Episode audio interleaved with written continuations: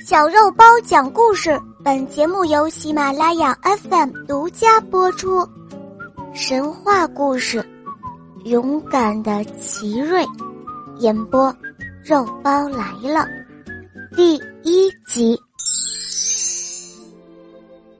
相传很久很久以前，在崂山的一个寨子里，住着一个英俊、勤劳、善良、勇敢的年轻人。他叫奇瑞，他呢十分的孝顺父母，每天对父母照顾的体贴入微。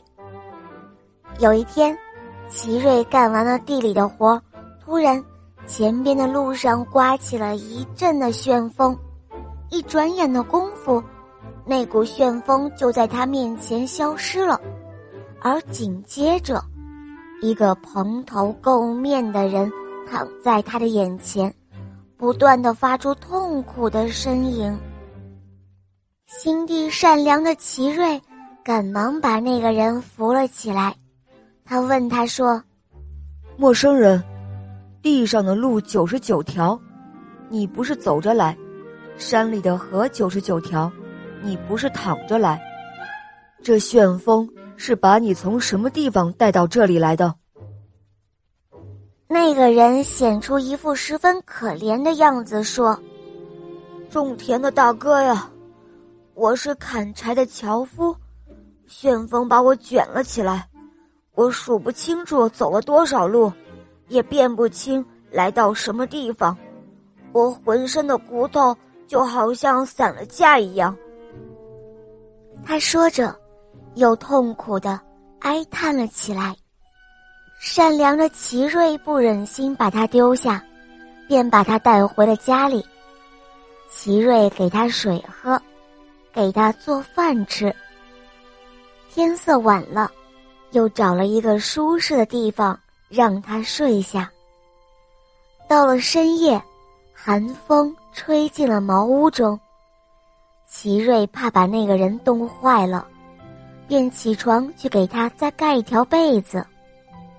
可是，当奇瑞来到床前，却没有找到那个人。他听到隔壁有动静，便悄悄地走过去一看，奇瑞顿时被惊呆了。原来，他看到的是一个妖魔，正坐在那里，那蓝色的眼睛里闪着寒光，锋利的磨牙伸出嘴外。而自己的父母就倒在他的面前，血肉模糊，已经死去了。此时，奇瑞真的是又怕又恨，他恨自己有眼无珠，引狼入室，竟然把妖魔领回了家，以至于害死了父母。他气得捏拳跺脚。但自己赤手空拳，怎么才能够杀死这妖魔呢？妖魔听到外面有声音，他猜到了，一定是奇瑞来了，他忙走了出来。这时，奇瑞赶忙藏到一个大大的木盆底下，而妖魔四处的寻找他，却没有发现奇瑞。